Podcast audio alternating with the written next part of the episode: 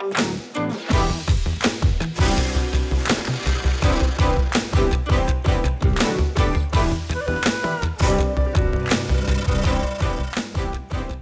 ¿qué tal? ¿Cómo estás? Bienvenida, bienvenido a una nueva postdata de Abro Paréntesis. Yo soy Guillermo Guzmán y este, como sabes, pues es ese espacio que nos hemos regalado para poder ampliar un poco esta idea que tenemos de cultura, para eliminar esa cámara de eco que a todos se nos produce cuando, pues en definitiva, no hablamos con nadie más que con nosotros mismos y aquí en estas postdatas lo que intentamos es que haya más voces, haya diversidad y que demonios, que no solo me escuches a mí, que suficientemente cansado o cansada acabarás de estar aquí conmigo. Hoy estoy haciendo un poco de trampa, porque es verdad que no estoy solo, pero cuando uno se trae a un tocayo, pues es casi casi como estar con uno mismo. Guillermo, ¿qué tal estás? Muy bien, Guillermo, encantado qué maravilla esto, ¿eh? No hay que aprenderse ni un nombre nuevo hoy. Sí, me encanta que hayas dicho lo de la diversidad y seamos dos Guillermos aquí. A ver, eh, dos Guillermos que viven en la capital del país y que se dedican a escribir y no sé qué cosas. Es lo menos diverso que he hecho en la vida esto. Eh, pero bueno, eh, Guillermo Hormigo, para cualquiera que no te conozca, aunque ya imaginarás que este podcast pues, lo escucha sobre todo gente que tú y yo conocemos, porque para eso hacemos estas cosas, para que los amigos nos escuchen, pero para cualquiera que no te conozca, ¿tú quién eres? ¿Quién soy? Uf, qué pregunta más complicada. Ah, no es pues nada metafísico, es más que para que la gente te ubique y ya está. Pues soy, bueno, licenciado en periodismo y comunicación, no sé si periodista, y bueno, me podéis leer de vez en cuando en, en Infolibre, que colaboro periódicamente, más o menos semanalmente, y ahí escribo pues un poco de todo, de cultura, alguna cosa de sociedad, lo que, lo que va surgiendo. Ya sabes que, bueno, Guillermo y yo nos conocimos en, la carrera, en la universidad. ¿A ti te pasa también eso de que cuando dices que eres de la Rey Juan Carlos, te levantan la ceja o te miran un poco como queriendo acariciarte, ¿no? Diciendo, ay madre, pobrecillo. Y encima de hecho, voy ya un poco voy ya un poco en preaviso. Soy yo el que dice, sí, de la Rey Juan Carlos, la de tal, porque ya sé lo que me van a decir, así que yo mismo me antepongo a lo que me van a decir pues esa condena tenemos, no tenemos otra cosa. Pero bueno, no estamos hoy aquí para hablar de lo que supone ser periodista y querer comer tres veces al día, que a lo mejor otro día podíamos hacer un programa hablando de esto, sino para hablar de los Juegos Olímpicos. Ya sabes, Guillermo, que te he atracado para estar aquí conmigo, para charlar un poco sobre esto, porque a mí me tiene un poco fascinado eh, todo el fenómeno que son los Juegos Olímpicos. Aquí, ya lo sabes, tú que estás al otro lado, estamos aquí para hablar de cultura. Y los Juegos Olímpicos son ese cacharro cultural deportivo definitivo. ¿no? Te he visto estos días también en Twitter hablar mucho de los Juegos Olímpicos. No sé si cada cuatro años es el espacio que más deporte consumes tú y que fuera de los Juegos Olímpicos hay muchas cosas a las que no les prestaríamos ninguna atención.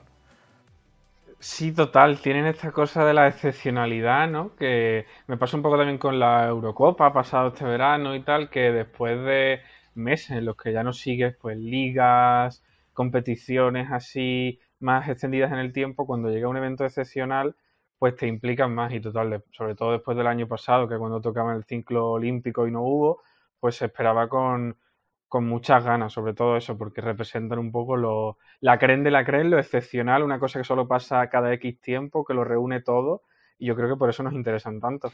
Fíjate que yo esta mañana me he sorprendido a mí mismo. Hoy estamos grabando martes, esto va a salir dentro de un par de días, me he hecho el desayuno, me he hecho el café y me he sorprendido a mí mismo viendo una competición de remo en aguas bravas. bueno, bueno, sí, porque además España ha ganado una medalla esta mañana. Espectacular mm. competición. Lo he vivido como si yo fuera eh, remero de toda la vida. Y, ha, sido ha sido una cosa bonita porque lo he visto con todo el gusto del mundo. ¿Por qué pasa esto? ¿Por qué crees que, que han conseguido que deportes que pues en el día a día no tienen ninguna visibilidad, aquí sean importantes para la gente que está al otro lado de la tele, porque muchas veces, imagino que en España pasa más que en otros sitios, se nos dice que fuera del fútbol no hay nada ni siquiera viable ¿no? económicamente para que haya espectadores para verlo. ¿Qué tienen los Juegos Olímpicos que los hacen tan especiales? Pues yo creo que es justamente, es justamente eso, el hecho de que podemos, nos sentimos incluso un poco bien diciendo, bueno, pasamos cuatro años de cualquier deporte, pero llega esta vez y nos implicamos todos. Eh, dentro de cuatro años seguramente volveremos a decir, ¿qué hago viendo este deporte que no, no, no sé ni las reglas, no sé de qué va. Y hace cuatro años ya lo vimos, pero se nos ha olvidado y dentro de cuatro años volveremos a él, volveremos a implicarnos, volveremos a sorprendernos y cuando pasen volveremos a olvidarnos de ellos. Pero yo creo que, que los Juegos Olímpicos un poco perdonamos, nos perdonamos nosotros mismos el no saber de ningún deporte y decimos pelillos a la mar, vamos a involucrarnos a tope, igual que cuando a lo mejor llegamos a un museo y no tenemos ni idea de arte, de pintura, pues el tiempo que dura el recorrido estamos completamente fascinados. Los Juegos Olímpicos son un poco eso aplicado al deporte.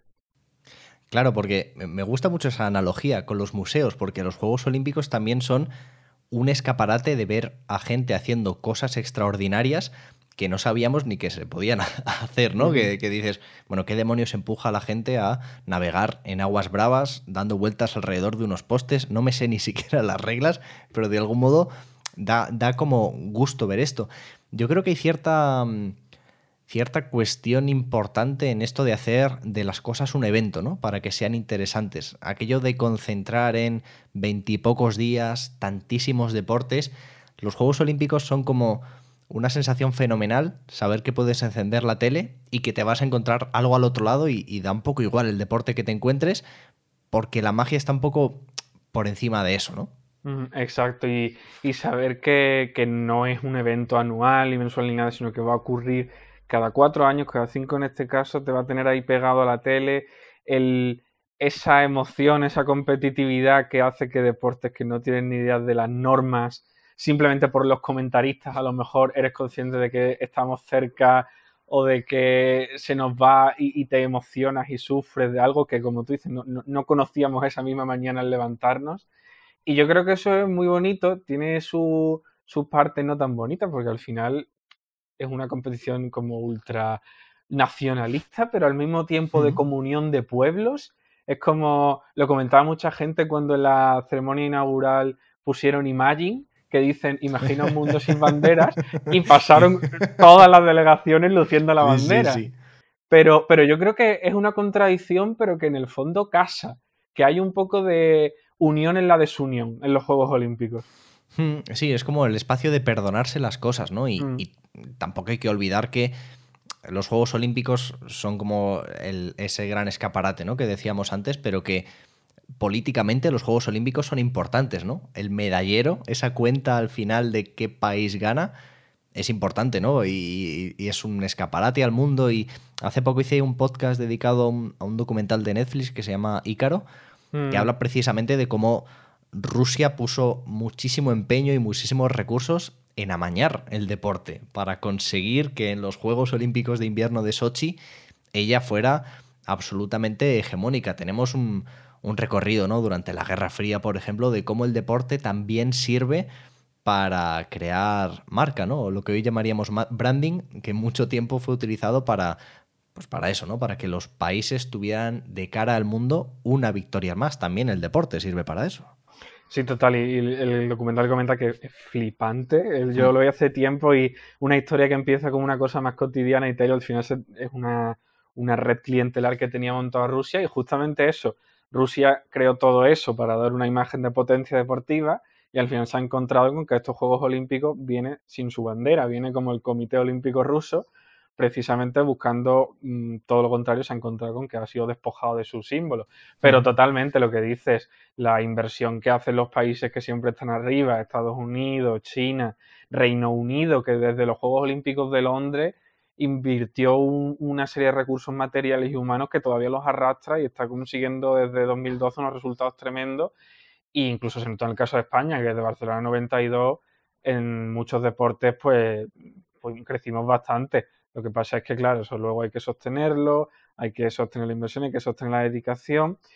Pero, pero sí, sí, al final los Juegos Olímpicos son muy transversales y lo, deportivo se entrecruza con lo político, con lo que tú decías, la competitividad, eh, la diversidad, eh, cambia incluso la arquitectura de las ciudades, que se vio mucho en Barcelona. Hmm. Eh, puede aumentar o, o, decrecer las desigualdades en una ciudad si se invierte solo en un sitio, si se invierte en toda la ciudad son tan transversales los Juegos Olímpicos que yo creo que, justamente esa excepcionalidad va mucho más allá de lo deportivo. Claro, y, pensando en que íbamos a hacer esta grabación y este episodio, em, a mí, yo tengo mucho, tú ya sabes que uno de mis compañeros de piso, al que conoces bien, que es Luis, él es, él es muy futbolero, ¿no? Y aquí hablamos de vez en cuando de, de cómo el deporte acaba siendo esa, ese hermano bobo, ¿no? De la cultura que es al que es muy fácil darle patadas y al que es muy fácil maltratar, ¿no? Porque es muchas veces acusado de ser esa especie de distracción de la gente que, bueno, pues si eres un tipo muy elevado, que te guste el deporte es una cosa un poco rara, ¿no? Pero incluso los Juegos Olímpicos se escapan de eso, ¿no?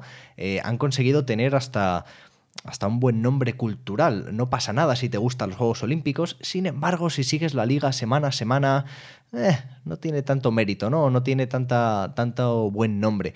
Que en ese sentido, pues habla bien y mal, ¿no? De la cuestión cómo los deportes a veces son utilizados como una manera de atacar a alguien que sigue un deporte concreto, pero los Juegos Olímpicos tienen ese romanticismo, tienen ese capital romántico suficiente como para que, vale, los Juegos Olímpicos sí los consideramos un objeto cultural total, mientras que otros deportes en el día a día, pues no los consideramos así, vaya.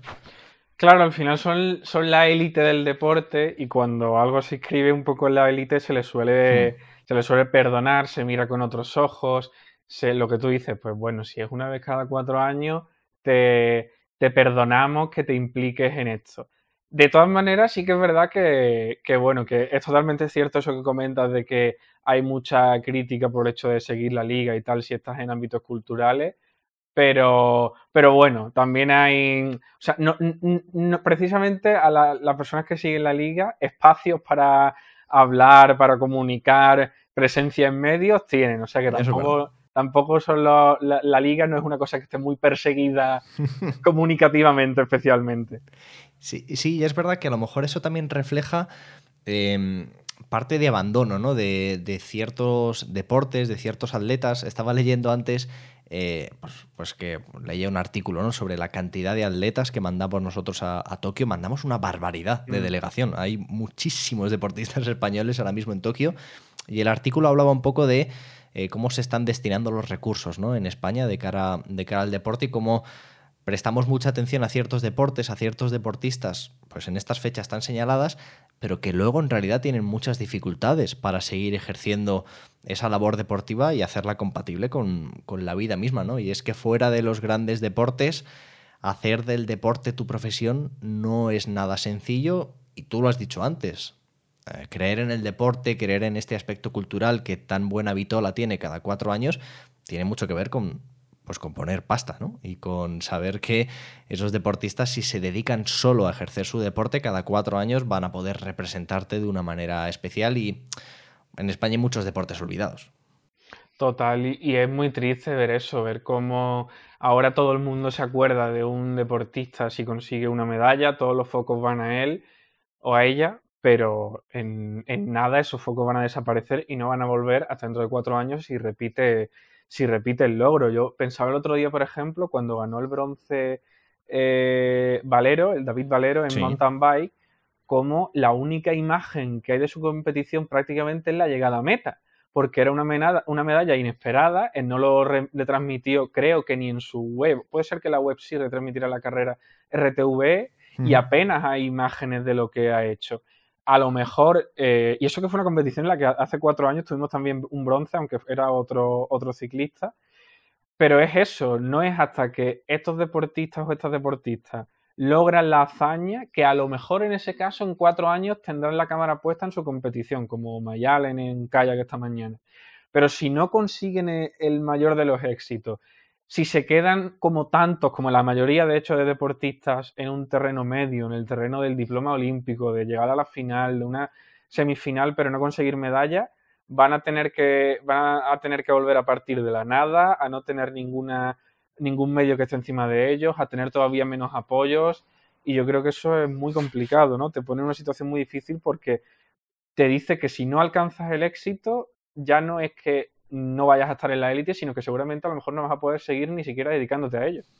Claro, al final es, es esta, que yo creo que es un fenómeno que en educación, por ejemplo, también se da bastante, ¿no? Que es la excelencia como base y sobre la que construir, porque merece la pena también prestar atención a, a, cómo se mueve el dinero aquí. Los deportistas, pues tienen por un lado la, capacidad de, de, tener patrocinadores, ¿no? De si sales mucho en la tele y en tu camiseta sale una marca, pues ese espacio cuesta dinero, ¿no?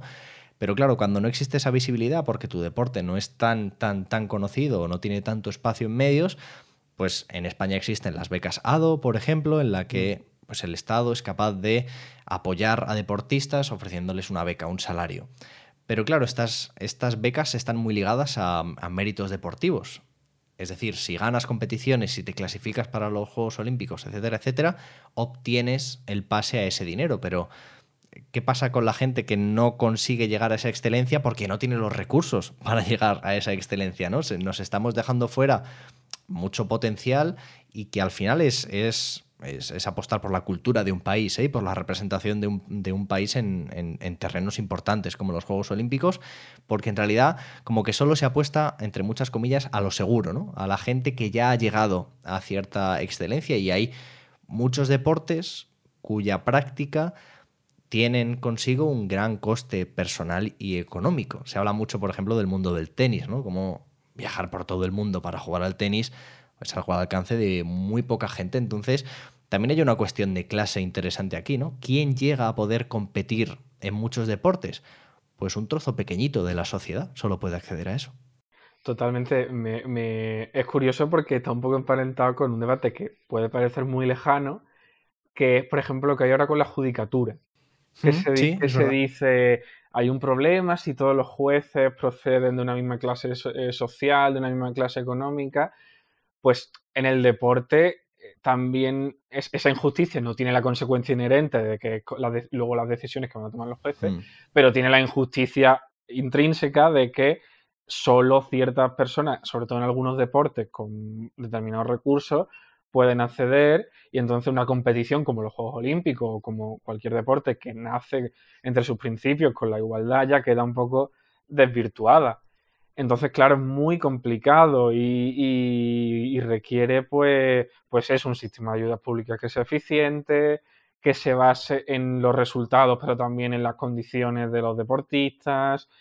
Eh, es muy, un debate muy complicado y, y que, requiere, claro, sí, un análisis muy concienzudo, porque si no nos encontramos que solo pasa también, por ejemplo, con los actores. En Reino Unido, por ejemplo, hay unas estadísticas que dicen que, todos los nuevos actores que salen así reconocidos, premiados y demás, proceden de familias adineradas que le pueden pagar la Royal Academy y así directamente salen luego lanzados pues, al estrellato con oportunidades.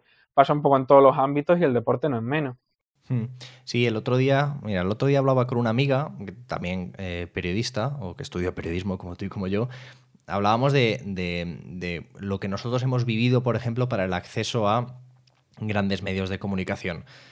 Cualquiera que estudie periodismo sabe que para acceder a un gran medio de comunicación, normalmente la, la puerta es uno de sus másteres.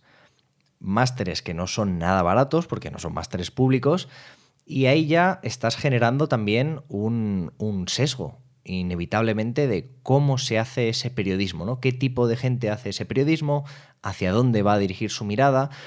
Y al final da la sensación un poco de que, de que eh, la cultura debería protegerse especialmente de esto, ¿no? Porque sus ejemplos, sus miradas impregnan a mucha gente. Y si las miradas no saben mirar a todos los lugares porque no han estado ahí, porque te estás quitando una capa social del tirón, del acceso directamente a los, a los escenarios, pues tenemos un problema no solo de representación, sino de lo que se va a mostrar de ahora en adelante. Totalmente, totalmente. Y eso además se cruza con, otros problemas, que es, por ejemplo, eh, la manera de acercarse al, deporte según, según quien sea. Por ejemplo, te pongo varios ejemplos. El otro día veía una carrera de natación. Esto ya es pasando un poco de, lo económico a otros terrenos más sociales y tal, pero creo que, está un poco relacionado. Veía la carrera de natación y ganó por sorpresa eh, un deportista que nadie se esperaba. Y, el, chico era tunecino. Y, y los comentaristas, que a mí me, encantan los comentaristas de natación de RTV, me parece que le dan mucha emoción, pero se referían en todo momento como el, al tunecino y al resto le ponían un nombre y un apellido, al australiano le ponían un nombre y un apellido, al estadounidense le ponían un nombre y un apellido, y era, y era un poco incómodo de ver. O por ejemplo, el cuestionamiento de muchas de las deportistas, sobre todo mujeres. Ahora, por ejemplo, con Mireia Belmonte, que, que, bueno, quedó cuarta en una de sus finales, no se ha metido en otra final, ya había gente cuestionándose, bueno, pero ¿y por qué va ella? Si está lesionada, que vaya otra. Gente que no sabe que hay unos mínimos, que las personas que están en porque han conseguido las mejores clasificaciones, y eso muchas veces da la impresión de que se pone más en cuestión con las mujeres que con los hombres. Con las mujeres se les asocia más eh, cierta emocionalidad, se destaca su sonrisa, se, destaca su presencia, se destacan sus entrenadores. Y eso de los hombres, pues no suele pasar tanto. Sí, hay, e, ese arrebatar la propia identidad, ¿no? Mm. Siempre las, las, mujeres son lo que son más por sus complementos que por su propia identidad. Y ahí es un saco en el que entran, en el que entran muchas cosas.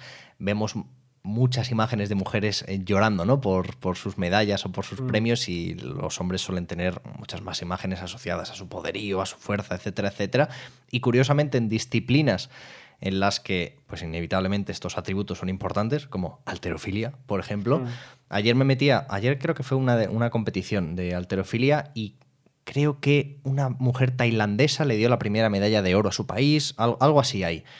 Pues te metías en los comentarios de, Twitter sobre esta noticia y, era para perder toda la fe en la sociedad, ¿no? Sobre lo poco mujer que es una mujer por ser capaz de levantar 110 kilos, que, que me haría me gustaría que se lo dijeran, ¿no? Eh, presencialmente a esta persona, que, lo mismo tiene un brazo que te arranca la cabeza, por decir dos tonterías. Pero es verdad que es curioso también la performatividad, ¿no? De los deportes y cómo se muestran, que, lo hemos visto, pues, por ejemplo, con el caso de, no recuerdo, échame una mano, ¿de qué selección era? ¿De la danesa? ¿De del balonmano playa o algo así? Con esto de los uniformes, ¿no? O, Noruega, puede ser, sí, mm. sí. Con esto de los uniformes, ¿no? Como las mujeres llevan un uniforme que básicamente trata de enseñar su culo todo lo posible. Sí, que se ha ofrecido además Pink a pagar la verdad, bastante bueno el Twitter. que le han puesto que, bueno, es como una cosa inesperada. Parece que han metido nombres ahí en la costelera y han creado una trama, pero, pero está muy bien, un detalle muy bonito por su parte, sí, sí. Sí, porque la verdad es que no se entiende todavía alguna, alguna discrepancias o desigualdades que siguen existiendo que son bastante chocantes, o los comentarios con el chico de, gimnasia artística, que bueno, que en España sí que se realiza, en otros países no, y la deportista creo que era rusa, dijo que los hombres tienen que hacer hombres de hombres y las mujeres cosas de mujeres. Y bueno, yo creo que son dicotomías un poco superadas, y sobre todo porque e, e, era bonito verlo, o sea, yo vi el espectáculo del chico y la verdad que era bonito, y si tienes ese talento, pues puedes desarrollarlo independientemente de, de quién sea, ¿no? No sé.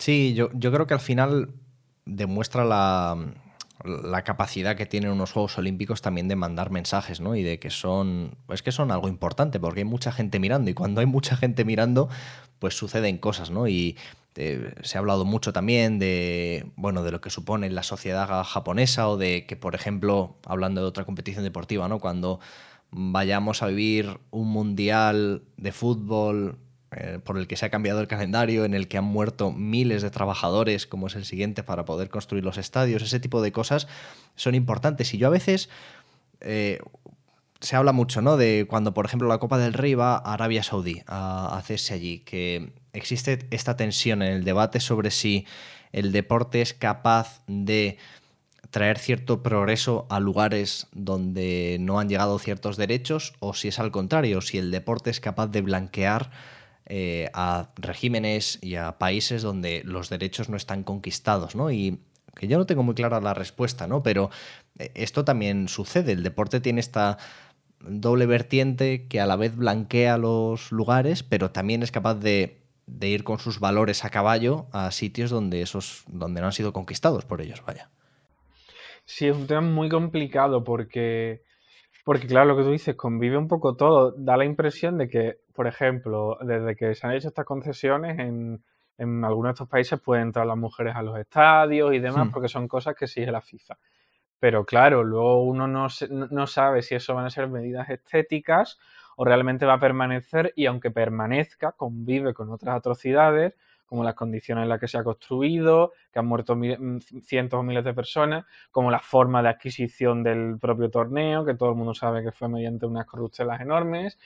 Entonces, es muy complicada porque sobre todo es complicada la posición en la que pone el deportista, que dice hasta qué punto es responsabilidad mía eh, decidir no acudir o renunciar, o yo simplemente soy un mandado, por así decirlo, que, que, tengo que pagarme el pan, no sé qué, y bueno, ahí entran los principios de cada uno. Por ejemplo, lo vimos en los Juegos Olímpicos con el, creo que era en taekwondo judo, el, chico argelino que no quiso competir con, con el de Israel. Hmm. Y de hecho, los comentaristas de RTV comentaban un poco, bueno, que no hay que mezclar deporte y política, pero el deporte es política, como todo en la vida. Y. Hmm. Y, si los Juegos Olímpicos están en, perdón, si el próximo Mundial está en Qatar, también es por una mediación política.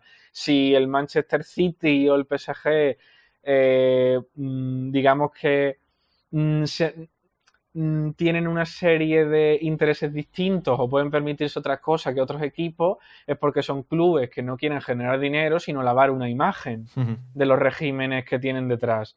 Entonces, al final es un poco ingenuo separar política y deporte y al mismo tiempo también es un poco ingenuo, reduccionista, reducirlo todo a no vayamos ahí, eh, no compitamos o desdeñemos que esto existe. Yo creo que hay que la crítica tiene que estar ahí, pero tampoco. Y la crítica tiene que estar ahí, la reflexión tiene que estar ahí, y la, información tiene que estar ahí, pero son cuestiones muy, muy, muy complejas.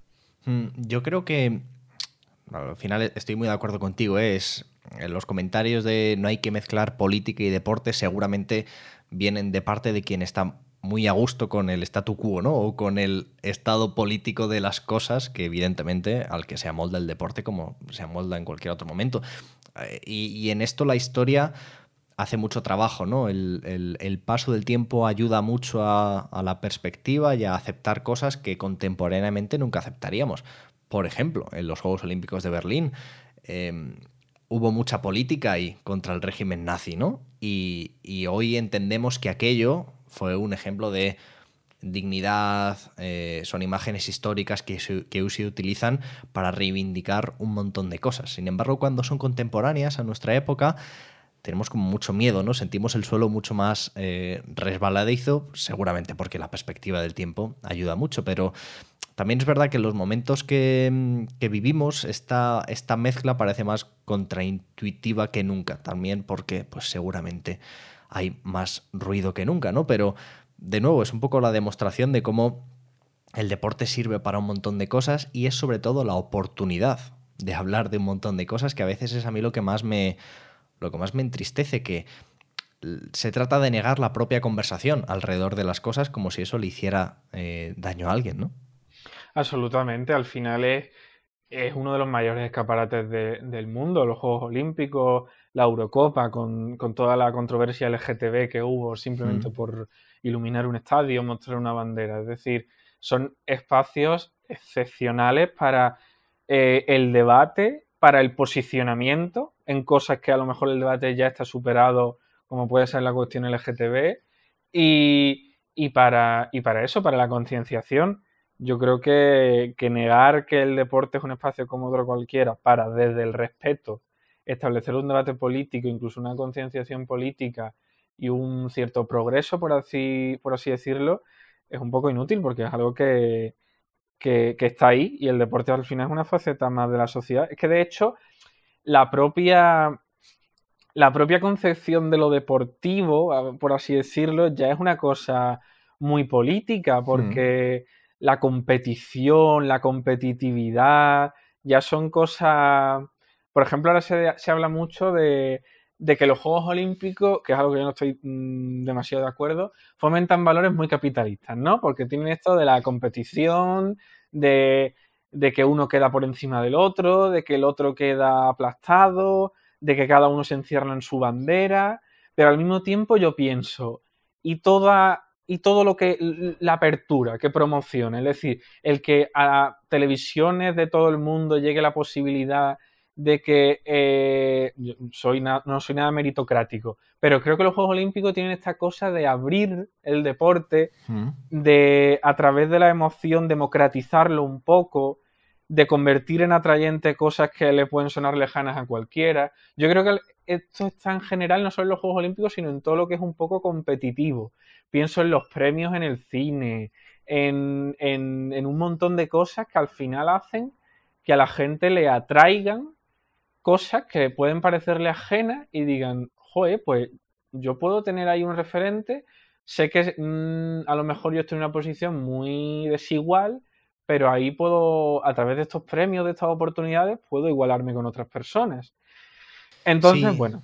Yo, creo que hay ahí, yo sí veo ciertos riesgos ahí, por lo que decía antes, ¿eh? de, de que influyen muchos factores a la hora de una victoria, de una medalla olímpica, por ejemplo. Total. Porque cada uno es uno y sus circunstancias, y porque las circunstancias de quien gana, pues, pues no todos partimos de la misma base. Pero sí estoy de acuerdo en que yo creo que los Juegos Olímpicos a lo mejor tienen esta consideración un poco diferente en que la mayoría de deportes del día a día, podemos entender fútbol, baloncesto, los grandes deportes, tienen más que ver con, con, con marcas en cuanto a que los equipos son, son, son, marcas, ¿no? Y son poco personales y más personalistas que otra cosa. Sin embargo, los Juegos Olímpicos nos dan esta oportunidad de conocer historias personales, que a todo el mundo le gusta empatizar con historias personales. Mm. Hay un, como una...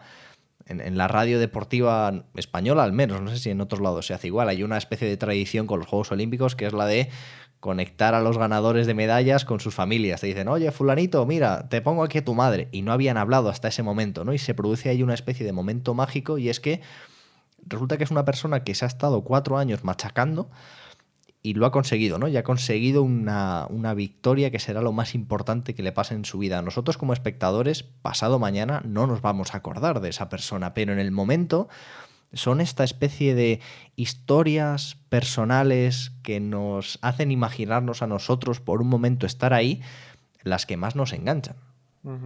Totalmente, al final el lado humano, el lado emocional de, estas cosas, ¿no? Yo creo que eso, eso tiene una potencialidad muy bonita de, pues, de implicar a la gente en esos deportes o al menos de ver todo lo que hay detrás, pero yo también creo que, que a veces, digamos que se fía todo demasiado a lo emocional veo como que, eh, como son deportes que no entendemos o que no tenemos en el día a día, eh, la información se convierte en, una pura explotación de la emoción.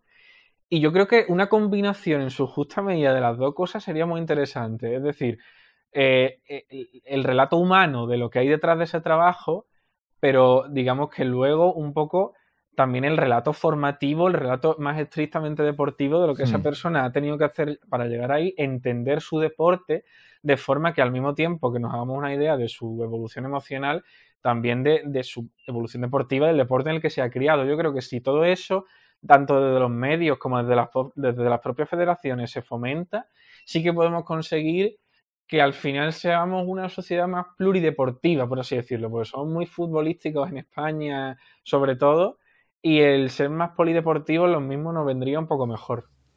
Sí, imagino que hay, muchos lugares desde los que atacar para que eso ocurra. Evidentemente el mediático es uno, es uno de ellos, pero sí que es...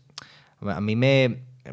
En la base de todo esto también está que, que el deporte es una cuestión sana para la gente, ¿no? Y que la práctica deportiva debería estar mucho más integrada en nuestras vidas y esto lo dice alguien más sedentario que una boca de incendios, ¿eh? que, no, no soy yo ni mucho menos una persona muy deportista, pero es verdad que el ejemplo también animaría a construir una sociedad mejor culturalmente, pero también a nivel de, salud con todo lo que ello conlleva. ¿eh? Una sociedad más sana es un país más próspero en muchísimos sentidos y que no, tenemos por qué entrar en, en todos ellos ahora, pero es verdad. Deberíamos ser una sociedad en general menos sedentaria, más deportiva, y los ejemplos ayudan. Y no hace falta jugar al fútbol, ¿eh? que puede ser el badminton, el correr campo a través o la mountain bike. En realidad es lo de menos. Y, ayuda también, yo creo que, cada vez hay deportes más diversos ¿no? en los Juegos Olímpicos. En, estos, en esta ocasión hay, pues eso, hay mountain bike y hay hasta eh, competiciones de monopatín en estos Juegos Olímpicos. Sí, además el, skateboard, que se han visto esas imágenes de las chicas de 13, 14 años, eh, con, una manera de vestir, de comportarse que no tiene nada que ver con lo que mm. asociamos a los Juegos Olímpicos, que es otra manera, ¿no? De lo que tú dices, de mostrar esa diversidad que, tanta falta nos hace. Y, no totalmente. Yo creo que yo que soy también de la hermandad de los de correr de cobarde, que es la excusa que pongo para, para no hacer nada, eh, totalmente. O sea, yo creo que al final, eh, más allá de todos estos debates que son totalmente oportunos de la competitividad, de las diferencias económicas, el deporte en sí, desprovisto de cualquier añadido, es una cosa súper sana, súper necesaria, eh, que te hace a lo mejor un, te, hace hasta ver, el cansancio tiene esta cosa de que cuando eres tú el propio el que lo regula, hasta que te hace luego sentirte más, más, relajado, este cansancio disfrutón de cuando has salido una tarde todo el día al campo a correr, llegas, te das una ducha, descansas, es una sensación maravillosa. Y, y, el deporte tiene esta cosa muy chula, yo creo que los Juegos Olímpicos pueden ayudar a fomentarlo mucho, lo que pasa es que también tienen luego esta cosa de, de, gente, yo el primero, que nos dedicamos a comentarlo y a, ir ahí de sabios cuando nos hemos tocado una pelota en, un año. y es una cosa también muy, muy curiosa, ¿no? Muy contradictoria. Fíjate que em, preparando también un poco la conversación de hoy, me, puse a, rebuscar en la memoria eh, que, ha dicho el resto de la cultura, ¿no? De los Juegos Olímpicos, del deporte en general. Uno es, es fácil encontrar películas que hablen de deporte, por ejemplo, pero no tantas que tengan los Juegos Olímpicos un poco en el centro. A mí la primera que se me vino a la cabeza eh, fue Múnich, pero que tampoco es que vaya de la competición deportiva, eh, precisamente, pero sí que existe una buena, una buena relación ¿no? cultural entre cine y televisión y deporte, de muchas maneras además, porque las propias competiciones deportivas son objetos culturales televisivos, para empezar. Las retransmisiones deportivas son un género cultural aparte, porque algunas son verdaderamente alucinantes. Pero luego además la ficción se ha ocupado mucho de incorporar el, deporte. Hay, muchos ejemplos ¿no? de películas y de series dedicadas al deporte. Y es una buena comunión esa, ¿no? Hay buenas historias que se pueden crear alrededor del deporte. Sí, total. Yo creo, yo creo que aquí hay una comunidad a muchos niveles. A un nivel, como dices tú, temático, hay muchísimas películas sobre deporte, así sobre los Juegos Olímpicos. Yo creo, por ejemplo, la que más me viene a la cabeza que lo trate más directamente es Carros de Fuego, que hmm. habla del equipo británico que consiguió una medalla de oro en relevos y tal, y que ganó el Oscar y todo. A mí una película tiene un, un personaje secundario que lo hace Ian Holm, que es Bilbo en El Señor de los Anillos que, es maravilloso, pero la película en sí, bueno. Pero, pero luego esa relación, más allá de lo temático, mm, también hay una relación en, digamos, en la propia manera de funcionar, de que esta cosa de lo competitivo, que los Juegos Olímpicos son el propio exponente, está completamente también en la cultura. Eh, lo que comentaba de los premios, los festivales, eh, al final está, eh, la cosa del medallero se se ha ha llegado a todos los ámbitos. Ha llegado en los festivales, pues tenemos eh, que si Cannes con la palma de oro, que podría ser la medalla de oro, y luego tienes hmm. premios que serían el bronce y la plata.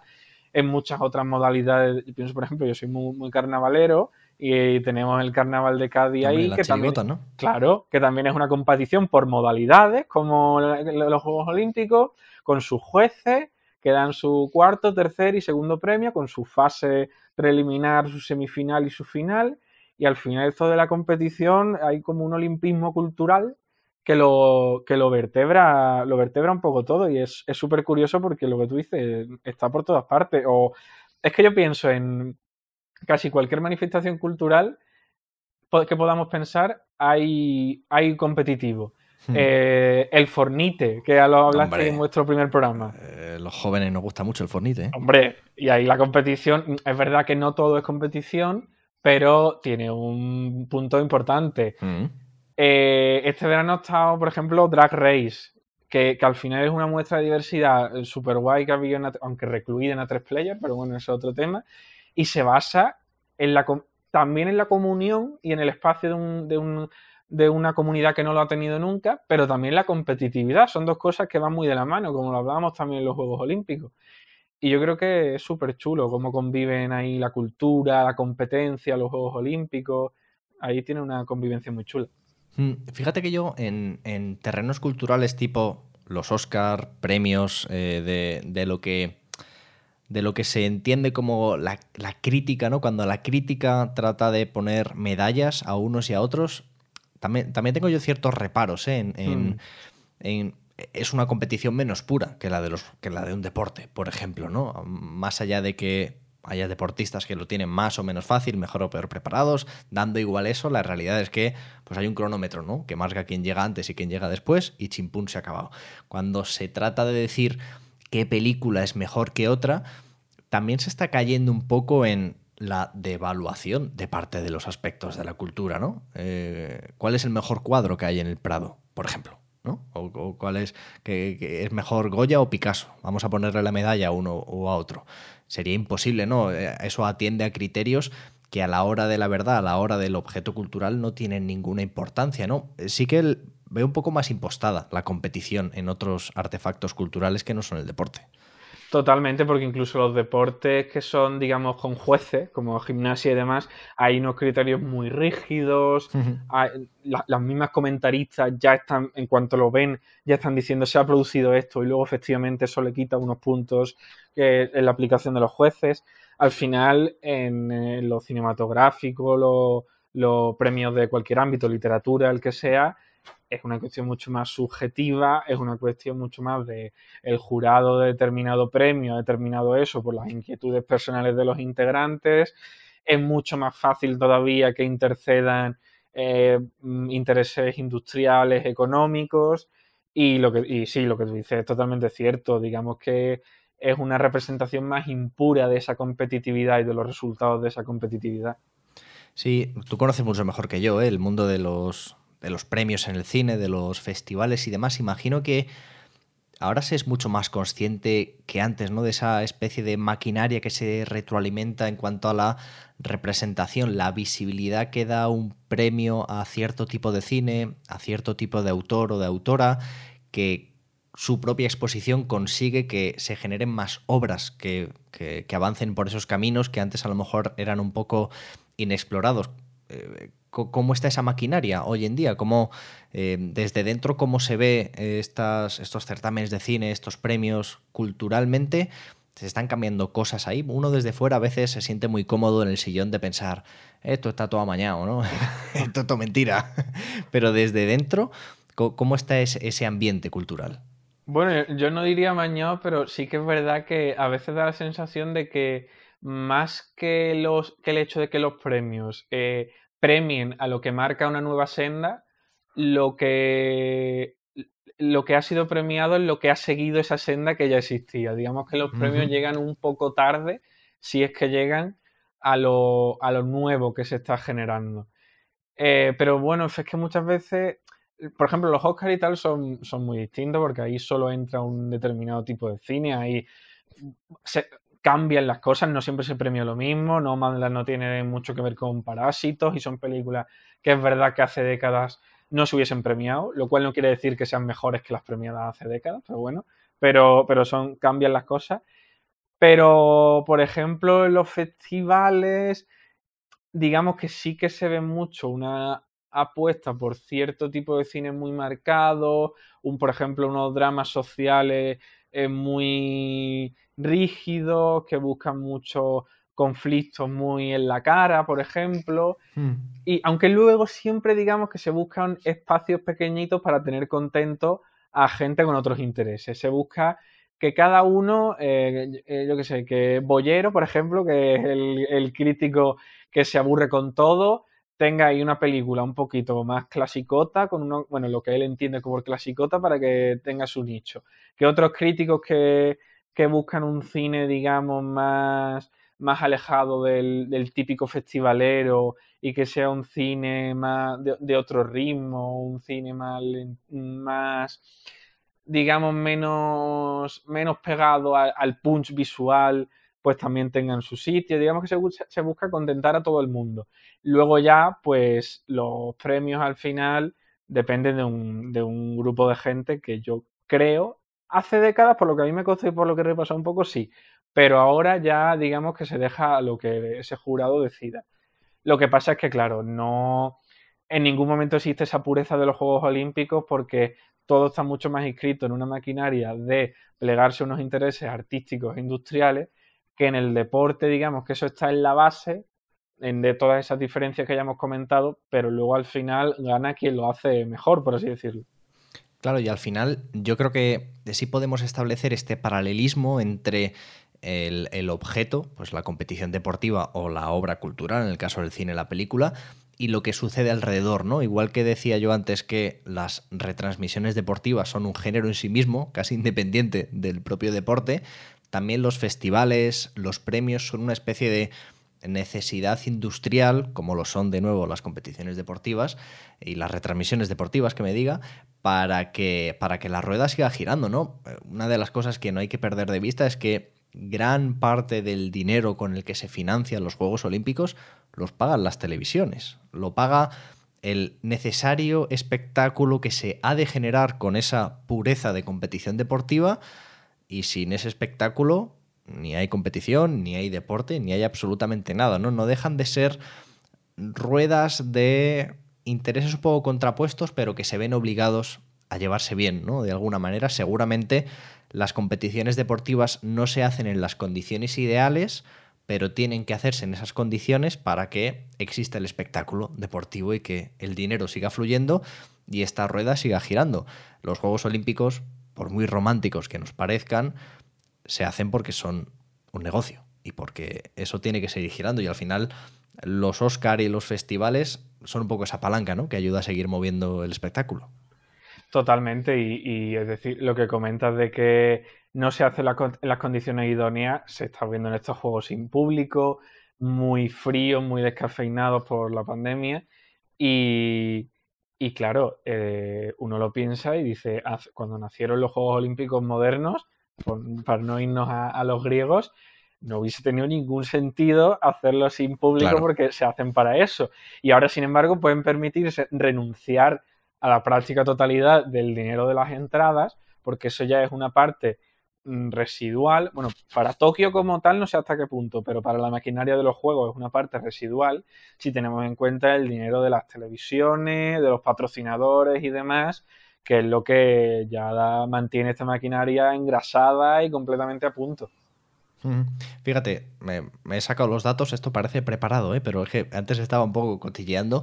Estos Juegos Olímpicos han costado un pastón, evidentemente. Antes le preguntaba a una amiga, oye, ¿cuánto crees que han costado estos Juegos Olímpicos? Es imposible calcular estas cantidades porque están en torno a entre 16.000 y 22.000 millones de dólares lo que han costado estos Juegos Olímpicos. Y de venta de entradas se calcula que lo que se ha perdido son 800 millones. Es decir, mm. de la parte del presupuesto es una cosa eh, más bien ridícula y comenta mucha gente que en realidad estos Juegos Olímpicos han seguido adelante pues porque pues hay una parte reputacional en las que unos Juegos Olímpicos no pueden dejar de celebrarse, ¿no? Sería una derrota casi moral para el mundo muy dura. Pero es que además costaría más pasta, se perdería más pasta de las televisiones cancelar estos Juegos Olímpicos que hacerlos en, en, unas condiciones lejos de ser ideales y que aún así van a generar pérdidas económicas, estoy totalmente seguro. Y veía el otro día un reportaje en la tele de cómo se está buscando que las retransmisiones deportivas tengan planos lo más cerrados posibles, que tengamos más información que nunca en pantalla. Por ejemplo, no sé si lo has visto, pero en las competiciones de natación te dicen ahora a qué velocidad van los, los nadadores, algo ah, tremendo. Te dicen, va a 1,8 metros por mm. segundo. Que yo no sé qué significa eso, porque en realidad son cifras que no significan nada en el vacío, ¿no? Pero tú lo ves ahí y dices, ah, increíble, ¿no? Estoy viendo qué velocidad va esta gente. Un dato absolutamente inútil para cualquier ciudadano de a pie, pero que nos genera esta sensación de que, de que mola ver deporte, ¿no? No sé si este año que ha pasado de pandemia, para el deporte va a suponer un problema a la larga por darnos cuenta de que el público es menos necesario que nunca, ¿no? Que hacerlo todo para la tele es suficientemente rentable como para pensar que no necesitamos aficionados en los estadios, ni viendo una competición de natación. No, no, sé si esto puede llegar a ser un problema en el futuro por comprobar que el negocio funciona sin gente. Mm. Mira, voy a hacer un poquito de, spam. Estoy preparando un artículo sobre gente de cultura hablando de los Juegos Olímpicos, de cómo los viven y tal, aunque sean gente que no tenga mucho que ver, pues para que me cuenten cómo, cómo lo viven, que yo creo que es una cosa que, que está guay, que gente de fuera te hable del olimpismo y me, uno de los entrevistados me, me comentaba que a él le resultaba mucho más chocante ver los espectadores en, en la Eurocopa, sobre todo en Inglaterra, en los estadios llenos, eh, a rebosar la que se liaba que, ver ahora unos Juegos Olímpicos vacíos. Digamos que, ya estamos un poco mentalizados, aunque, aunque a veces sigue costando de que estamos en una etapa anómala, sea más larga o más corta, en la que por, por responsabilidad y por un poco de sentido común, a lo mejor no tienen por qué estar vacíos, pero tiene que haber una cierta medida y unos ciertos máximos de, espectadores. Y, entonces, claro, mm, ahora mismo llega un punto ya en el que casi lo que más choca es ver mm, una vuelta abrumadora a la normalidad cuando todavía vemos eh, que sí, que la vacunación avanza y tal, pero hay datos que son todavía hay y cifras que son muy chocantes. De ya, uno siente que está mal, ¿no? Que haya tanta gente.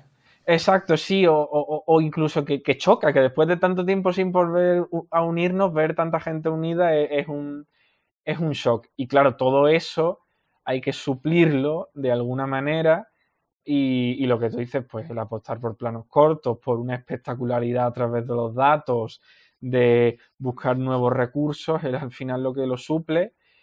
Pero, pero bueno, yo soy optimista, yo espero que poco a poco la cosa vaya volviendo. Parece que ya para el curso que comienza, en los espectáculos, en los, bueno, en los grandes acontecimientos deportivos va a volver el público. Pero sí, los Juegos Olímpicos, como tienen toda. El deporte en general, como tiene toda esta cosa de que el evento va ligado a la celebración, hmm. tanto durante el propio evento como a posteriori. Por eso yo, cuando se hablaba de, oye, pero es que en el cine o en el teatro ya hay un aforo permitido y en el fútbol, que es al aire libre, todavía no puede entrar gente, ya pero es que en el fútbol va unido a una celebración, va unido a un abrazarse con el que tienes al lado, va unido al, salir te tomas unas copas y es muy complicado. Y, yo creo que, los Juegos Olímpicos, yo creo que ha, estado bien esto de no meter gente en los estadios, yo creo que era lo, lógico. Pero a ver, a ver, yo espero que para más, pronto que tarde recuperar un poco esa pretendida normalidad. Los siguientes que nos tocan en París, ¿no? en París. Bueno, de hecho ya tenemos los siguientes, los siguientes y los siguientes ya están todos dados. Es París, el siguiente no me lo sé, pero el siguiente fue es en, Australia, ¿no? En Brisbane, ¿se llama la sí, y en medio volvemos a Los Ángeles por tercera ah, vez. Es verdad, es verdad, mm. Estados Unidos. Sí, sí, Los Ángeles fue hace nada, ¿no? En los 80, ¿puede ser? Sí, yo creo que sí, sí, por ahí, por los 80 por ahí. Y, y bueno, de hecho París también va a ser, creo, la tercera vez. Lo que pasa es que París sí que hace más tiempo de la segunda y lo lo ha estado intentando varias veces y no lo había conseguido. Y luego Australia, que Brisbane se estrena, pero ya son los terceros juegos en Australia. Australia es que tiene esta cosa de, claro, como se da esta cosa de alternar olímpicamente por continente. Claro, claro. Y Australia que hace claro, si, se, lo da sola. se lo da Oceanía, pues tiene, a lo mejor dentro de 20 años se puede dar una vez a Nueva Zelanda, pero luego ya como no te vaya a Papúa Nueva Guinea, ya tienes que volver a Australia. Entonces tienen pues ahí una, ventajita. Sí, sí, totalmente, totalmente. ¿Tú eres de los que quiere que, nos traigan unas Olimpiadas a nuestra Españita? A ver, este, este es un issue, este es un, este eh, tema. Te estoy leyendo el cerebro. Te hace ilusión, pero sabes que está un poco regular, ¿no? Claro, me hace ilusión por, porque tenemos, yo creo que los dos tenemos esta cosa de que nos pica el gusanillo olímpico y tal, es una cosa muy bonita. Yo quiero tener Barcelona 92, ¿no? En mis recuerdos, no, no, lo tuve y quiero lo mío. Queremos ver en directo el pebetero mejor encendido de la ah, historia, icónico con ese lanzamiento de flecha que nadie podrá igualar nunca. Pero ya, esa sensación es difícil de, de repetir, sobre todo porque, claro, ya somos mucho más conscientes de todas estas mm, movidas económicas y sociales que hemos comentado. Eh, Madrid, que parece. A ver, es que Madrid, a, un nivel meramente lógico, tiene todo el sentido del mundo que Madrid organice unos juegos en algún momento, porque yo creo que debe ser, la, una, si no la mayor, una de las mayores capitales a nivel mundial que no ha tenido nunca unos Juegos Olímpicos. Sí, tal cual. Pero eh, si uno piensa en el recorrido chiringuitil, por así decirlo, de, estas administraciones, pues a uno no le da una espina demasiado positiva. Claro, no toca, ¿no? Entonces, bueno, es una sensación difícil, es una sensación difícil, sobre todo porque luego está esta cosa del madricentrismo. Mm. Eh, hace unos años, por ejemplo, para 2012 los quiso organizar también Sevilla y entonces hicieron como la elección esta previa de Madrid contra Sevilla y ganó Madrid y luego, bueno, pues Londres ganó Madrid Pero, oye, los mismos juegos por, por Sevilla, por, por Zaragoza, por Galicia, por Andalucía, no sé, eso, eso habría que estudiarlo. ¿eh? ¿eh? Es que ayuda a poner en el mapa eh, ciertos lugares que, para el resto del mundo eran un poco desconocidos. Lo que te digo, los de Australia, yo creo que van a ser un poco eso, ¿no? ¿Cuánta gente empezará a conocer, y yo el primero, ¿eh? no me la estoy dando aquí yo de mm. Willy Fogg, ni mucho menos, Brisbane como ciudad? Pues, pues mucha gente ni, ni nos habíamos planteado su existencia, ¿no? Y gracias a los Juegos Olímpicos ponemos una chincheta en el mapa que a lo mejor podemos hacer un paralelismo, como decía antes, ¿no? ¿Por qué es ayudar precisamente a los deportistas que ya destacan en sus deportes con becas y con dinero cuando podríamos mirar hacia otros lados? ¿no? A lo mejor el modelo del deporte, del olimpismo, podría empezar a mirar hacia ir a sitios que no son protagonistas por nada ¿no? en el mundo. Y pienso también, por ejemplo, en el continente africano o en el continente latinoamericano, que seguramente son evidentemente grandes olvidados para casi todo en esta vida, pero, pero también para este tipo de cosas. ¿Por qué el deporte no hace también esta, esta labor responsable de decir, vamos a dejar de ser siempre los protagonistas los mismos y a utilizar nuestra capacidad transformadora para mirar hacia otros lugares? Hmm. Absolutamente. Además, yo creo que Además, con este nuevo sistema que tienen para dar los juegos, porque antes era como un, evento, la propia asignación, hmm. y últimamente se da muy a dedo, muy de tapadillo yo recuerdo la elección de Londres 2012, yo la recuerdo como, un robo histórico. O sea, lo de Filipinas y Cuba, una tontería alrededor de, lo de Londres 2012, vaya. Sí, porque luego en Río, que yo creo que fue la que mejor se preparó, eh, era imposible porque ya veníamos de Europa. Claro, imposible, imposible. Y Partido perdido 3-0 antes de empezar.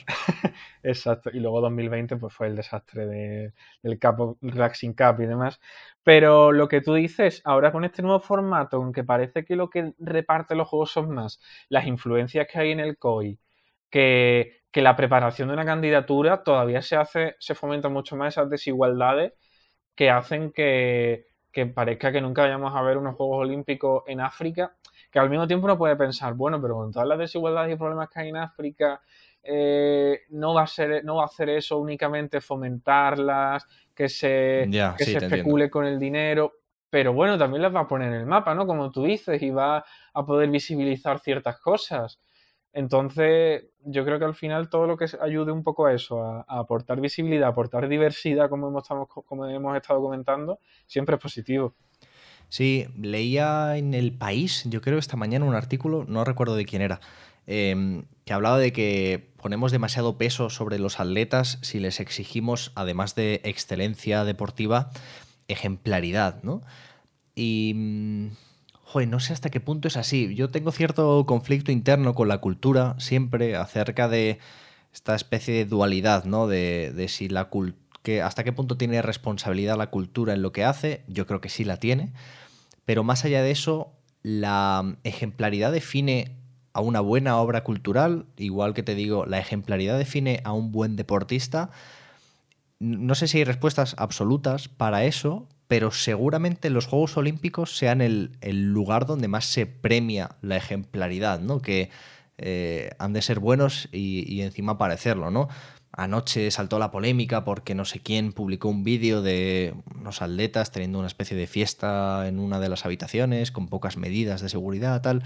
Y luego la propia deportista dijo que, que aquello cumplía todas las medidas, ¿no? Pero como que han de ser un poquito más ejemplares que en cualquier otra, en otra competición y en otros sitios pues no se exige tanto, ¿no? Parece que los Juegos Olímpicos también exigen un puntito más a todos los deportistas.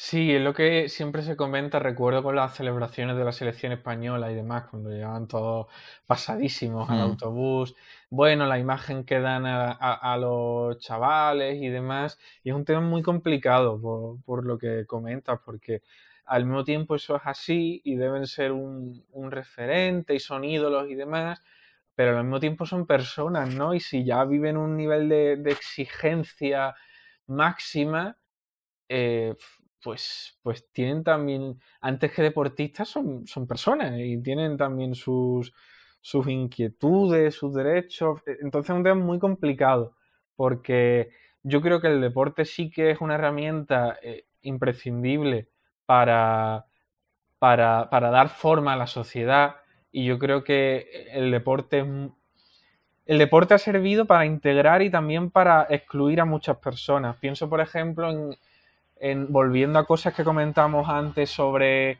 eh, cómo se critica a mucha gente por defender el deporte si estás en espacios culturales. Yo también entiendo mucha gente, muchas veces si esa crítica viene por parte de mujeres, personas del colectivo LGTB, personas racializadas, que han visto que, que en el deporte era un ambiente en el que se les juzgaba y se les condenaba y al mariquita de la clase se le elegía el último, a las chicas se le daba balonazo o lo que sea. Entonces, claro, si el deporte se utiliza como una herramienta para fomentar ciertas lacras, es normal que la gente que la sufre no se, no se adhiera al deporte. Si se usa para todo lo contrario, que es un poco lo que yo creo que es lo positivo del espíritu olímpico, el fomentar unos valores mucho más positivos, pues entonces la comunidad olímpica y la comunidad del deporte en general crecerá, será mucho más abierta y será, será mucho más chula, mucho más guay. Sí, es verdad que, lo que decíamos antes, el deporte es, político para empezar porque se le suponen unos valores intrínsecos, ¿no? Cuando la UEFA en una competición deportiva de fútbol pone respect y dino al racismo, te guste o no, eso es una posición política, que a mí me parece estupenda, por otro lado, pero es una posición política porque no es otra cosa que mandar un mensaje de cómo quieres que sea la sociedad y eso al fin y al cabo es, es política. Pero es verdad que el deporte hegemónico tiende a reforzar roles de género, roles de raza. Lo hemos visto, por ejemplo, con la Eurocopa e Inglaterra, como pues da la casualidad de que son tres jugadores negros ¿no? los que fallan los penaltis y entonces vemos una ola de racismo totalmente repugnante y que, te demuestra pues, que eso es una realidad ¿no? más. Y sin embargo, al deporte hegemónico es como si fuera un dinosaurio con pies de barro, ¿no? Parece que le cuesta avanzar en ciertas cosas. Yo tengo la sensación de que el, el olimpismo parte de lo que tiene es cierta difuminación de esas barreras y de esas cosas. Lo veo con el deporte femenino. Por ejemplo, los Juegos Olímpicos, al que le cuesta menos llegar a, lugares de hegemonía o de cierto protagonismo que en otras muchas disciplinas deportivas que en el día a día de nuevo pues no lo tienen, ¿no? Pienso en cosas como la natación o el atletismo, que las disciplinas eh, en las que participan mujeres tienen, tienen muchísima importancia, ¿no? A, nivel cultural, a nivel romántico, ¿eh? Económicamente la verdad es que no tengo ni la más remota idea, pero eso sí que lo ha conseguido un poco eh, los Juegos Olímpicos, ¿no? Por encima de, otras prácticas deportivas. Sí, incluso disciplina, una misma disciplina que fuera de los Juegos Olímpicos eh, esa desigualdad es enorme, en los Juegos Olímpicos es mucho hmm. menor, como el tenis, por ejemplo, o muchas otras. Sí, yo creo que, por igual que los Juegos Olímpicos eh, sirven para equilibrar la distancia entre deportes y deportes que son completamente ignorados pasan a tener una, posición prominente, ocurre lo mismo con, la cuestión de género.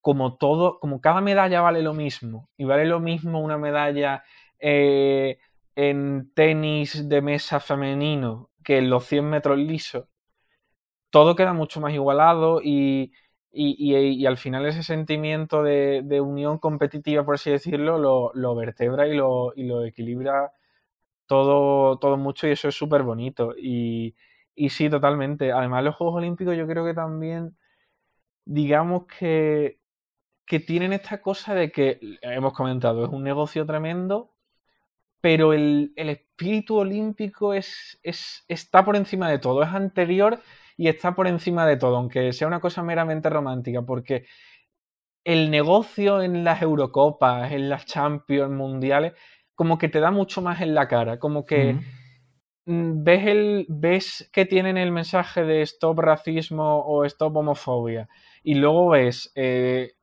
todos los tejemanejes tan in your face y eso en los Juegos Olímpicos como que si se hace, se hace de una forma mucho más soterrada, mucho más elegante, no sé si decirlo, y digamos que, que transmite los valores de una forma mucho más creíble que el resto de competiciones deportivas. Sí, seguramente porque la diversidad es parte fundamental, no es, no es un objetivo a lograr, es que sin diversidad mm. no existe en Juegos Olímpicos. Creo que son 33 disciplinas las, que hay en Tokio ahora mismo. Sí, sí, sí, no, una barbaridad. Y dentro de cada mm, disciplina muchísimas modalidades y, yo creo que eso se aprecia muchísimo y, y no sé, es el hecho de que en cualquier de que cada medalla te da la misma ilusión, que estás deseando que llegue una, todo concentrado en tan poco tiempo. Cada día descubres un, un héroe o una heroína nueva mm. y es maravilloso. Eh, antes he visto, no sé qué país es, no sé si es incluso Suiza, ¿eh? en, una disciplina de alterofilia han ganado, no, de mountain bike, pero de mountain bike, mm. primero, segundo y tercero, eh, tres mujeres. ¿Pero qué, es, qué está pasando? ¿Pero qué es esto? ¡Qué barbaridad! De, una tacada ahí se ponen arriba en el podio, porque además, esto es una cosa, es un detalle, un detalle tonto, pero a mí me parece fatal, que es que un país con un oro queda por delante de un país con 54 platas, 87 bronce y ningún oro. Hay que saltar a esa gente, no, es que esto no puede ser. que encima a España siempre nos cuesta muchísimo los oros y vamos ya este año por el mismo camino, pues tenemos tres medallas y ninguna de oro y me da muchísima rabia, pero bueno. Ya, ya, ya. Y hay, y hay una cosa también, que es que en los Juegos Olímpicos premian mucho más las disciplinas individuales, porque tú puedes tener mm. un compendio de 10 baloncestistas históricos que, van a ganar una medalla, tú, ya te lo digo, y los de la mountain bike ganan tres en una sola, en una sola carrera, es increíble. Claro, y además es verdad que existe ese equilibrio que comentábamos, pero hay deportes, aunque sean deportes amplios, que tienen muchas más modalidades, como la natación, atletismo, y al final los deportes de equipo, que por ejemplo es donde España suele, suele ser más competitiva, pues normalmente es dos medallas, la femenina y la masculina. claro, y yo creo que, que parte del, espíritu olímpico es la necesidad de héroes, ¿no? De, de, historias potentes en los equipos, eso se diluye enormemente. De hecho, desde luego el fútbol olímpico no tiene ninguna importancia, eh, hablando de, las grandes cosas, ¿no? Es, una competición mm. menor dentro de su propio deporte. El baloncesto seguramente un poco más, por la presencia de Estados Unidos casi siempre, ¿no? Y de, esa, marca que tienen, pero claro, comparas a Michael Phelps, por decir algo, o, yo qué sé, o a otros deportistas históricos, eh, o ahora a la, gimnasta esta americana, ¿no? Bates, se llama Bales. Que, claro, sus historias son tan impresionantes y, yo recuerdo ver la natación por, por, Michael Phelps, porque era increíble verle nadar, porque decías que gane ocho medallas el mismo año. Por favor, quiero, que esta, quiero vivir esta historia. Sí, eh, es verdad que claro, el, ser un deportista tú, tú, mismo contra el resto y contra ti mismo, al final te, otorga una, una notoriedad especial, vivimos en un mundo muy de, ídolos, héroes, de la individualidad, etcétera. Madre mía, he dicho lo de vivimos en un mundo, parezco el Joker aquí. Vivimos en una sociedad, ¿eh? Perdón, perdón, lo siento, no volverá a ocurrir. Pero, pero sí, al final esa, esa individualidad muy ligada a la competición existe. Luego el tema del fútbol es que a mí me parece una vergüenza. O sea, yo no, concibo cómo el COI permite que el único deporte en el que no va la élite, sino los sub-21 y tres más, eh, que solo permitan un deporte, en este caso el fútbol, me parece una cosa... Es rarísimo eso, ¿eh? No sé por qué lo hacen. Es lamentable, además se, cambió, pues, fue en los años 30 por ahí, y me parece súper feo. O sea, le, le, quita un brillo, no sé, el le da una, un aire, una normalidad, una... Y no sé si coincide con las Eurocopas, pues que se cambie la Eurocopa, que hay un año ahí de nada que pusieron la Copa Confederaciones esta, que no la veía nadie, que metan ahí las Eurocopas y solucionado, porque no sé, los veo bastante cutre. Sí, sí, sí. Bueno, se supone que este año nosotros vamos para adelante, ¿eh? deberíamos ganar el oro este año nosotros. A ver, a ver, no sé, yo, el fútbol es como una cosa que, que siempre nos da mucha decepción bueno, en, antes en todo y ahora en el olimpismo, ¿no? Que desde Barcelona ha sido un poco ahí titubeante el paso. Ya, ya, ya, veremos. Oye, hablando de medallas, ¿sabes cuántas medallas se van a entregar en Tokio? Tengo el dato aquí, ¿eh? esto es un trivia. Dímelo y sorpréndeme. Son 5.000 medallas, ¿eh? madre ¿eh? mía. Poca broma. Que este año, una de estas cosas de, de los Juegos Olímpicos es que también son un escaparate para, presumir de cosas, ¿no? Y, se ha hablado mucho de que los Juegos Olímpicos de Tokio son los más verdes hasta el, hasta el momento porque solo se van a emitir 2,9 toneladas de CO2 ah, al aire. ¿Tú sabes cuánto es eso, si mucho o poco? Porque yo no tengo ni idea. Pero yo, yo tampoco lo sé, pero, pero el discurso verde es otra cosa esta que comentábamos como, como lo de como el resto de cosas, mensajes sociales de estas instituciones. Sí, sí bueno, que, en el deporte, en cualquier empresa, el discurso verde, eh, ahora lo, hacemos todo igual, pero con plástico reciclado. Es decir, y, sigue toda la maquinaria eh, funcionando igual, solo que mm, pones un logo verde en lugar de gris como era antes. Sí, fíjate, el material reciclado. Una de las novedades este año es que las medallas están hechas con materiales reciclados de aparatos electrónicos, especialmente móviles, que de ahí se ha sacado el oro, la plata y el bronce necesario para hacer todas las medallas. Tu Samsung Galaxy S2 de adolescencia puede ser una medalla de oro hoy, puedes estar orgulloso de, esto.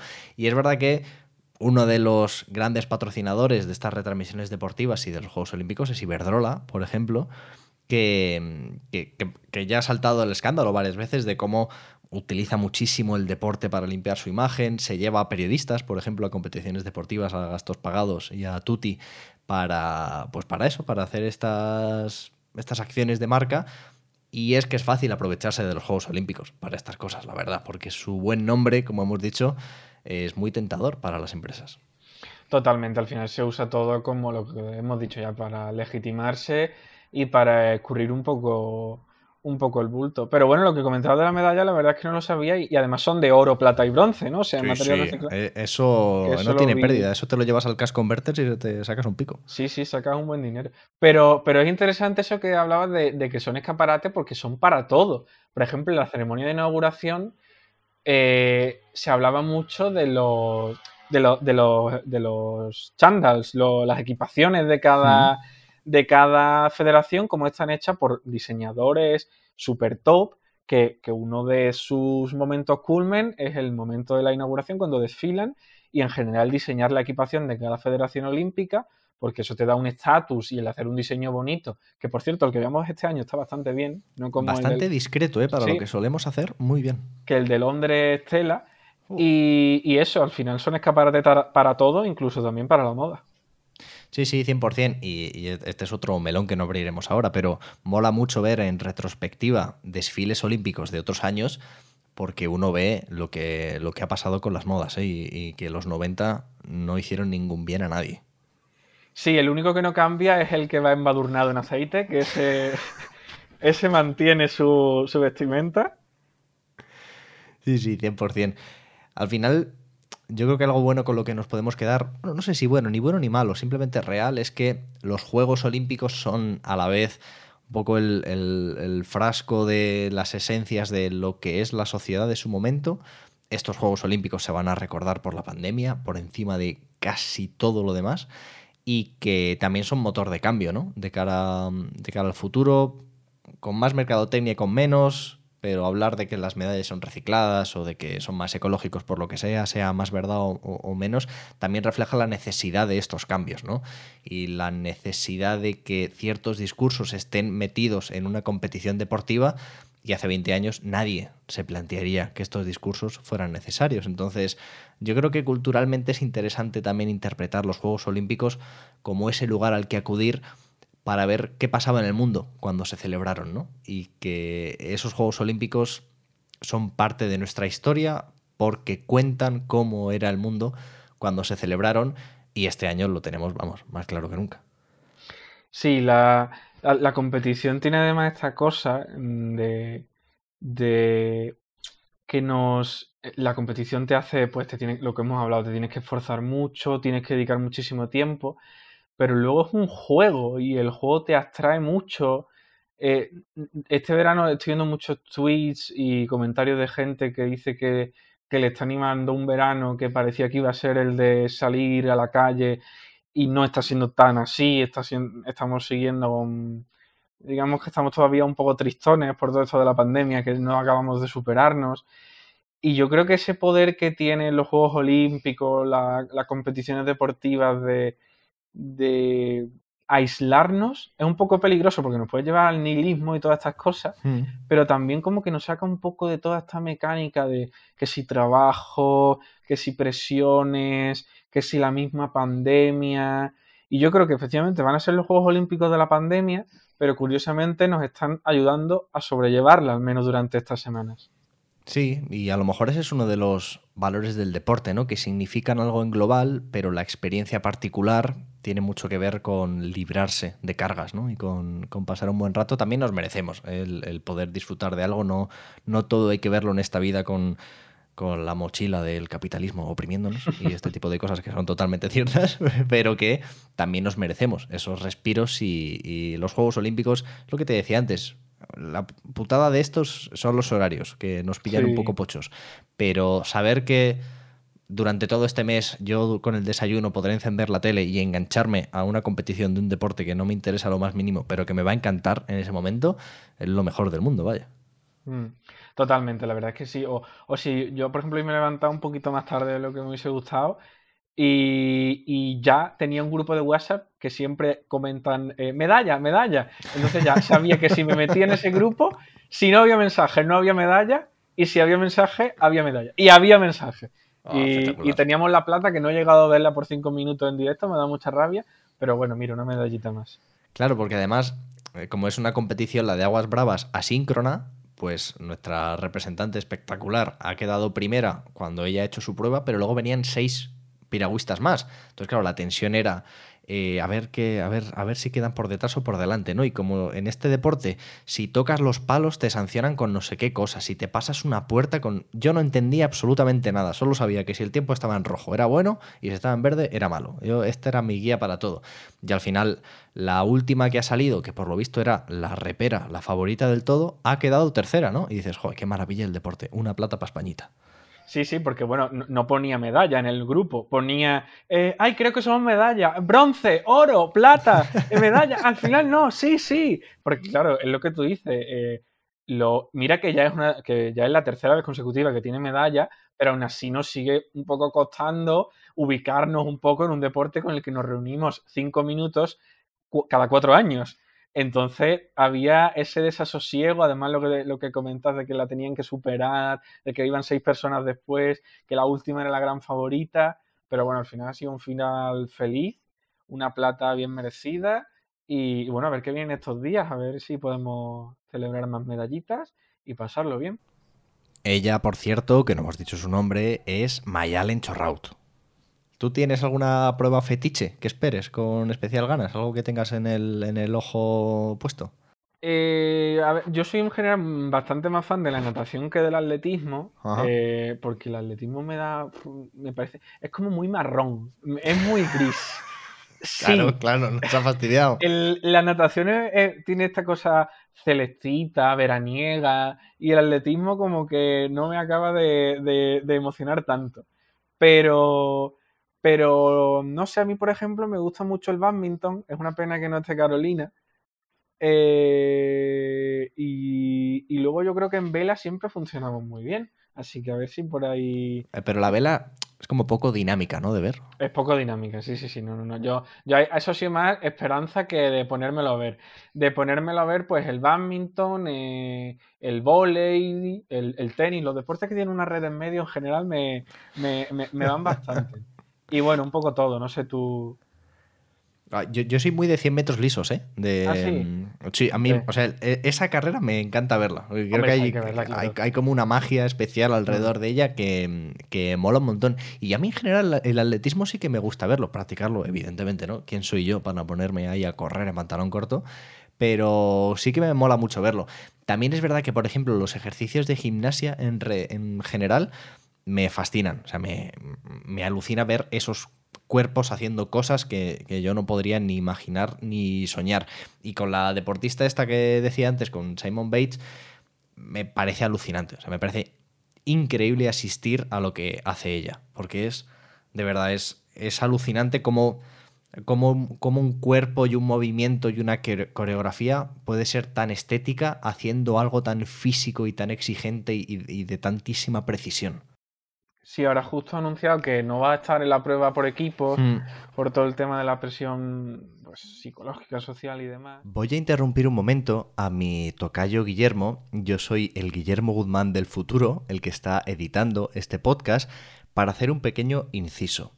Sobre el tema de Simon Bales, que por cierto no dejo de decir mal su nombre todo el rato, lo siento, Pasamos muy por encima de este tema, de su renuncia a participar en las finales de sus competiciones, porque cuando grabamos este podcast, cuando grabamos este episodio, aún solo se sabía la noticia de que había renunciado a la competición por equipos y ni siquiera ella había hecho muchas declaraciones. Si hubiéramos grabado este podcast después de saber todo lo que ella comentó y con todo el revuelo que se ha causado, evidentemente le habríamos dado un poco más de importancia, así que no quiero que te lleves la impresión de que no le damos importancia a que una deportista top mundial decida poner la salud mental en el centro, porque mm, creo que lo que ha hecho es muy importante. Y como te digo, si esto hubiera sucedido antes de grabar este episodio, le hubiéramos dedicado un buen rato a este tema y por eso ves que lo tratamos un poco por encima y sin darle mucha importancia. Dicho esto, te dejo de nuevo con los Guillermos del pasado porque ya queda muy poquito podcast. Pero sí, esperemos que esté en la individual porque es, tremendo, un talento enorme y, lo que tú dices, ver... Eh, los Juegos Olímpicos tienen esta cosa también de los cuerpos en su plenitud, hmm. que es una cosa fascinante, que lo saca muy bien un documental hecho por una nazi, pero, pero bueno, que es así, que no, que hemos hablado de un poquito antes de cine y, olimpismo, y hay que mencionar pues el triunfo, perdón, Olimpia, hmm. de Lenny Riefenstahl, que, que, que, claro, refleja muy bien esta cosa de, los cuerpos fascinantes, dándolo todo, llegando a límites que, no parecen reales, que Simon Bay y muchos otros deportistas lo representan a la perfección. Pues sí, la verdad. Em, yo creo que al final Juegos Olímpicos y, espectáculo deportivo y televisivo son, es un momento en el que se dan la mano de manera eh, muy armónica, ¿no? Y que, y, da, y que gusto verlo. Pues nada, Guillermo, eh, gracias por regalarme tanto tiempo. Y no sé, ¿dónde te puede leer la gente, ver la gente? Date un poco de publi a ti mismo. ¿Cuándo vas a publicar esto de la pieza de los Juegos Olímpicos? Pues yo creo que saldrá este fin de semana, último de julio, primero de agosto. Mm. Y, bueno, lo que comentaba, me podéis leer en Infolibre una vez a la semana, más o menos, a cada dos semanas. Y, de momento ahí voy sacando artículos de cultura, de deporte, bueno, deporte menos, pero yo alguna vez me, me meto por ahí. Y nada, buscando un poquito la vida, escribiendo donde puedo, donde me dejan. Yo os diría que para información sobre chirigotas, no hay eh, persona más fiable. ¿eh? y yo, que soy un absoluto ignorante también de ese tema, como de tantos otros, soy el primero que se pone las retransmisiones por YouTube porque son increíbles. Me parecen una cosa absolutamente alucinante las chirigotas. Bueno, y hablabas de horarios malos y es la final, eh, se va a las 8 de la mañana, desde las 8 de la tarde que este año no hemos tenido y ya tengo ahí todo el gusanillo, menos mal que estoy haciendo el trabajo de fin de máster también sobre carnaval, competición y tal, porque, porque si no me no podría vivir sin el carnaval, así que gracias a YouTube tiramos para adelante. Pues sí, siempre nos quedará YouTube. Esta es, la, esta es la cosa. Este podcast no está en YouTube, amigos, ¿eh? no nos despistemos, pero ya sabéis que lo podéis escuchar en cualquier lado y si dejáis una reseña positiva por ahí, pues aquí os lo agradecemos. Guillermo, mil gracias por tu tiempo. Ponemos punto final aquí a esta postdata. A mí me vais a poder escuchar este fin de semana dentro de muy poquitos días y a Guillermo pues le tenéis por ahí, por Twitter, por Infolibre, para todo lo que queráis. Gracias por llegar hasta aquí, si habéis llegado hasta aquí. Hemos estado un montón de rato, ¿eh, Guillermo? Y esto sin editar ni nada, va a ir en bruto. Eh, no nos hemos equivocado ni una vez. Una maravilla.